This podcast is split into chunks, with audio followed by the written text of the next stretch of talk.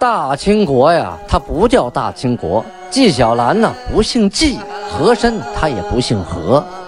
孝庄千万不能说自己是孝庄啊，叫声小主，那是你信口开河。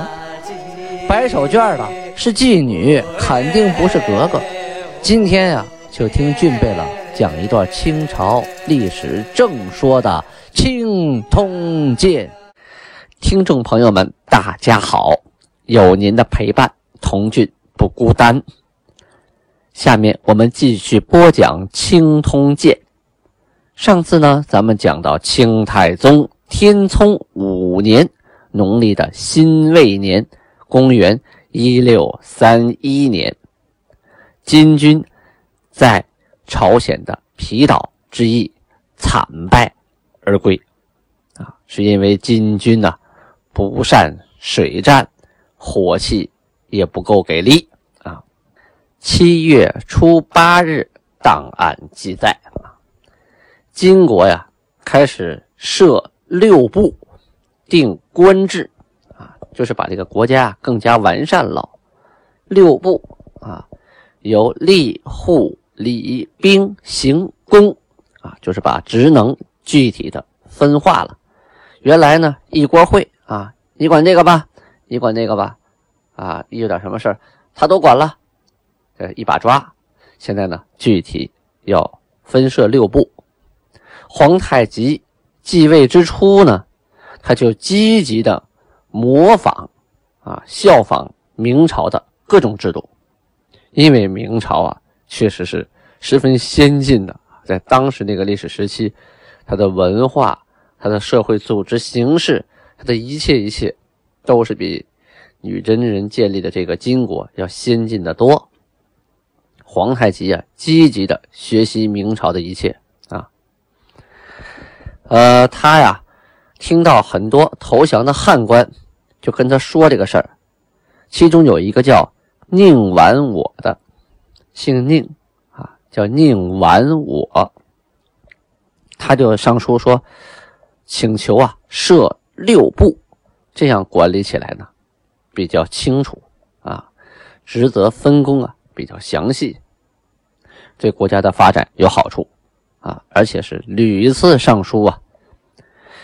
皇太极啊，他也在考虑一个合适的时机。毕竟呢，女真这边啊起家呀是靠八旗制度，这个八旗制度啊是他爹创制的，这个制度呢对打仗来说呀，平常管理呀。有一定的作用和效果，可是你要模仿明制的话呢，和八旗制度多少很多很多地方都会有冲突和矛盾啊，怎么去协调，还要考虑，不能以前的都不要了，全来新的，那就麻烦了，那就乱成一锅粥了啊！到今年七月初八，皇太极终于决定啊，创设吏部、户部。礼部、兵部、刑部、工部，一共六部。这六部呢，虽说是啊脱胎于明朝的制度啊，但是内部的组织呢，却独具一格，有和明朝因为不一样的地方啊。这六部啊，每一部都是由一名和硕贝勒，或者是贝勒。或者是啊，台吉啊，台吉我们解释过，这个台吉啊，最早啊在是蒙语啊，它是蒙古那边指指的是王子啊，最早就王子的一个封位封号吧，一个称呼，就是呃忽必烈或者是成吉思汗他下边下边下边下边下边啊，下边生的孩子孩子孩子和他一脉血缘传下来的，称为台吉。后来这个台吉啊。到了金国，慢慢变成一个封号，就封你为太极，封你为太极，就是蒙古里边的头头啊，相当于女真这边的呃大贝勒，让这些人来主持六部。这些人本身呢，就是旗主的身份，同时呢，兼着这个六部的责任。这样的话呢。他做事情的时候有权啊，他既要把这个部的工作完成好，同时呢，他还是一旗的旗主。这一句话，这个旗马上马上就执行了，其他旗跟着也就照办了啊。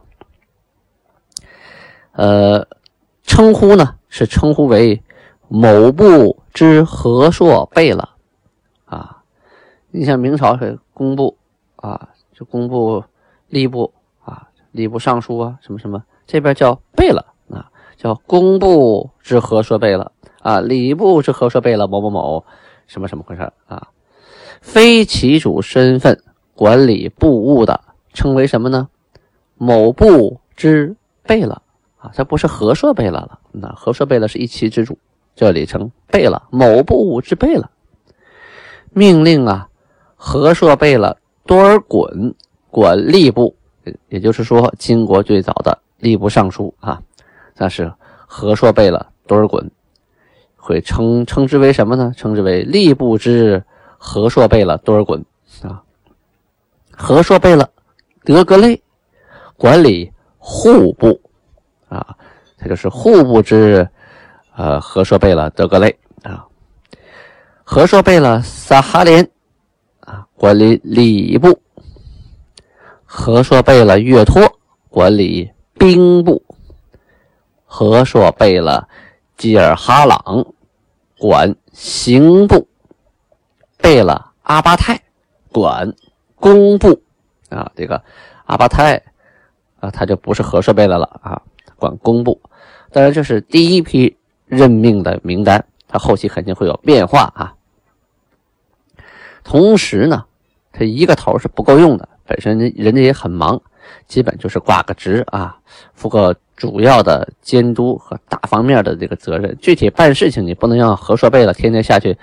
啊，去督办一件小事儿，所以每部下边设诸身啊，城正是个官职啊，城正两个人。蒙古和汉那边呢也得设，蒙古啊设一个，汉也设一个啊，就汉城正一个，蒙古城正一个，这个诸身城正啊两个。城正下呀设参政十四人啊，参政。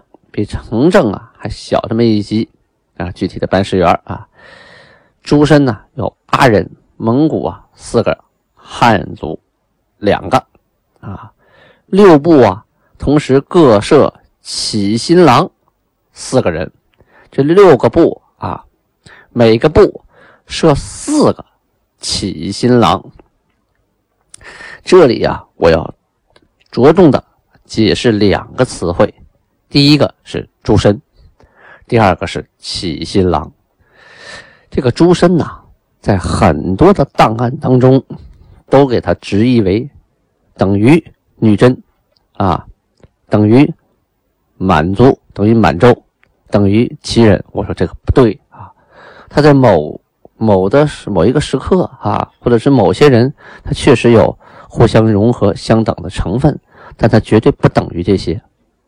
这个女真呢，是一个大的称呼，生活在东北的一个原住民，他们有共同的生活习惯啊，说着共同的语言，是由完颜阿骨打创立的金国那一阵啊一脉传下来的。呃，我看到一本金文的字典啊，然后字典上面呢，金文的发音和满文的发音基本是一致的，就相当于古汉语和现代汉语文言文和白话文的区别吧。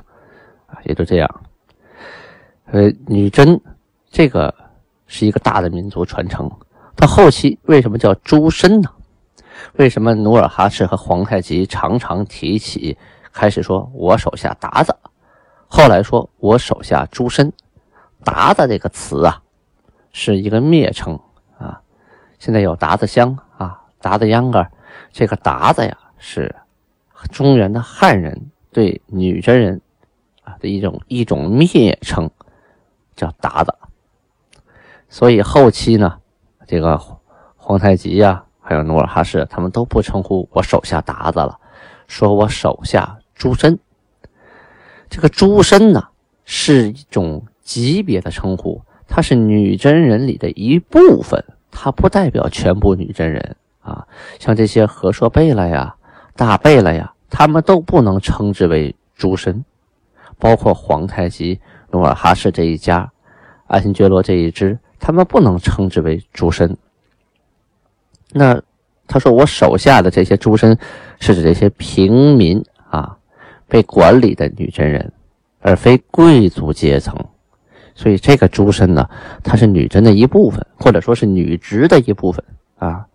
女真和女直，它两个是一个意义啊，写成女直，去掉两个点儿，目的就是避讳。过去皇帝啊，名讳里头叫什么什么真，叫耶律宗真啊，金国皇帝。所以呢，写的时候从金国开始就不写成女真了，就写成女直。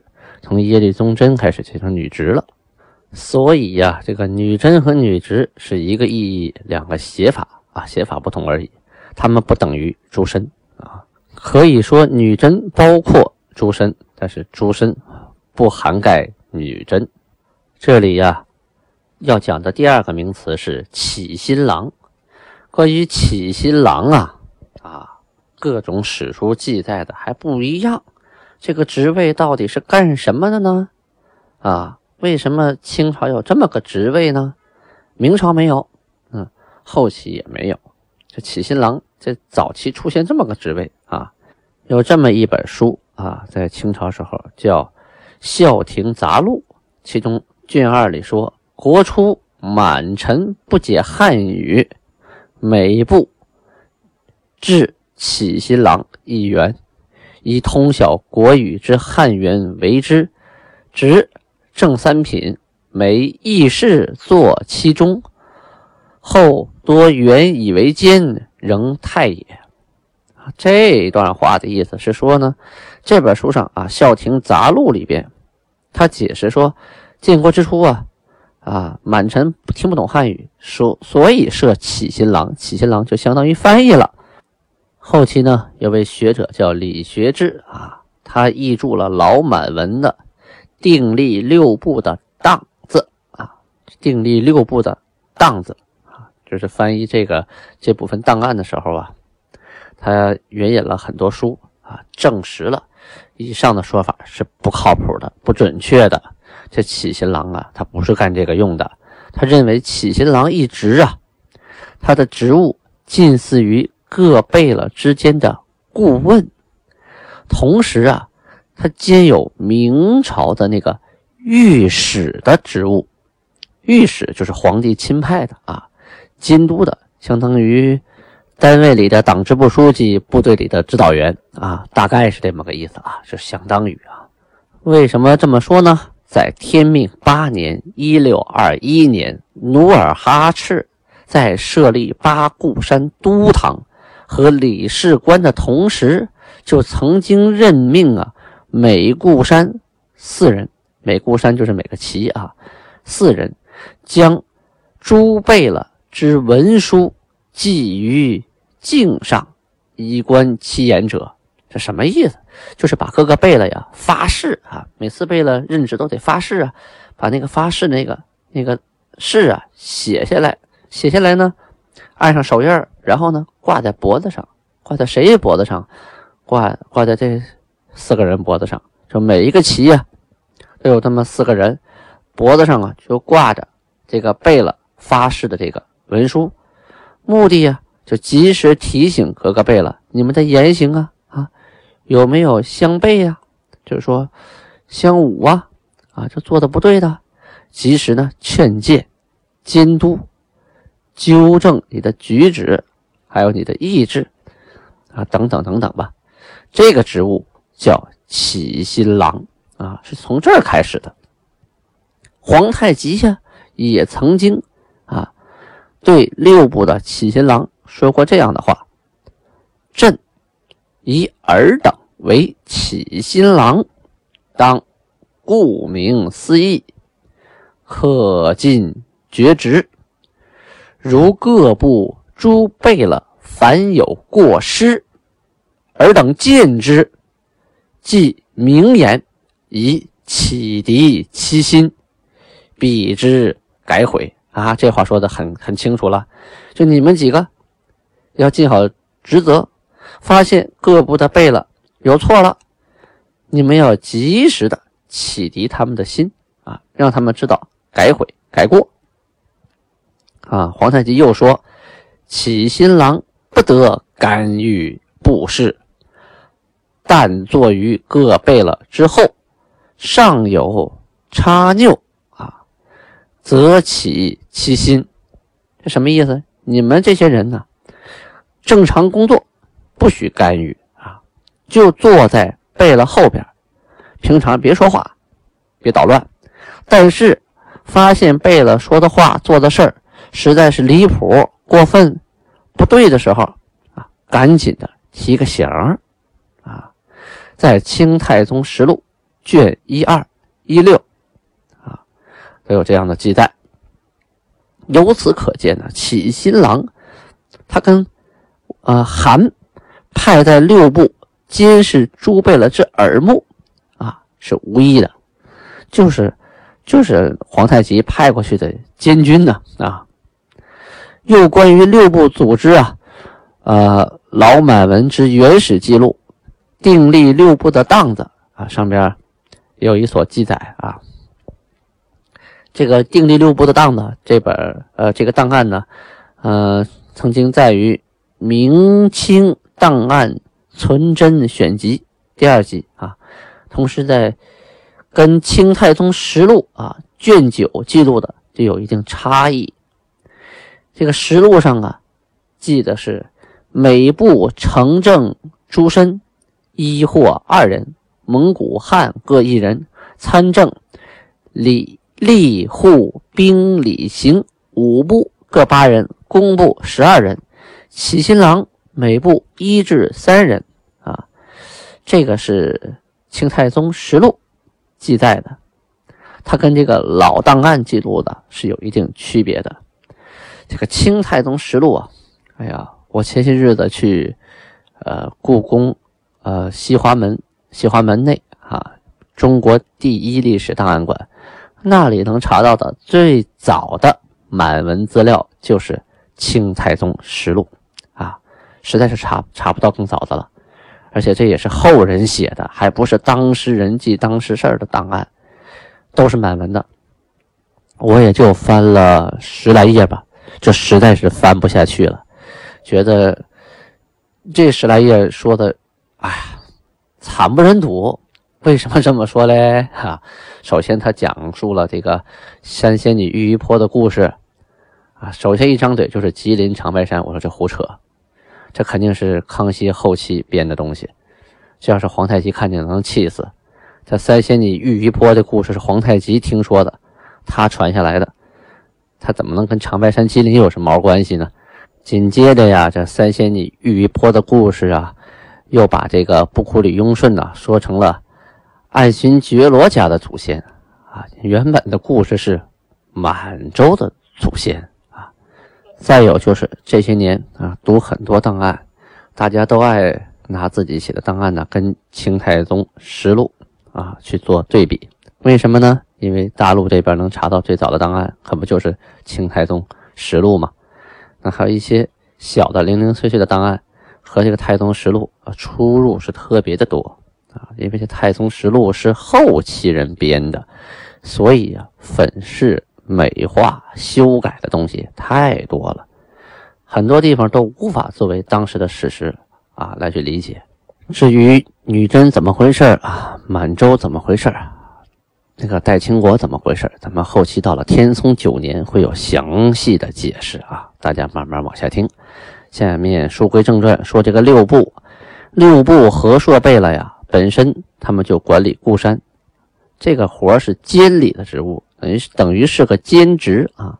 以下各职啊，均由八旗的官员是兼任，没有是单独任职的。六部啊，城正。这个这个城正这些小这些官是专门管事儿的啊。平时啊，在部里边他做事情，一旦打仗啊，他们还得带兵啊，还得带兵出征。也就是说呢，一切以战争、以军事为主啊。一旦有仗打了，这个公事就先放一放，国家的事先放一放，先去打仗啊，能活着回来再说啊。那个时期啊，特殊特殊的历史背景下。产生了这个情况，各级官员呢开始的时候都不是专职的，仍然带有军政不分的特点。这个军政民一体化，恰恰就是八旗的特点啊。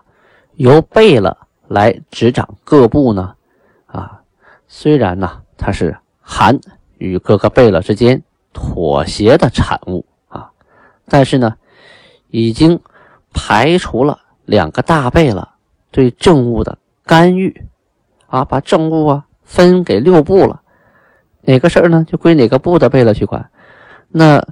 那两个大贝勒，他想再干政，他他管不着了啊！军国大政呢，是由韩主持的议政王大臣会议来决定啊。这个金国有了六部之设，这国家的制度就更加的完备了。好，时间关系，今天就先播讲到这里，感谢大家的倾听，请您不要忘了留言，不要忘了点赞。欢迎您给我送礼物、送喜点，点击右上角的小礼物图标给我赞助。安布拉巴尼哈。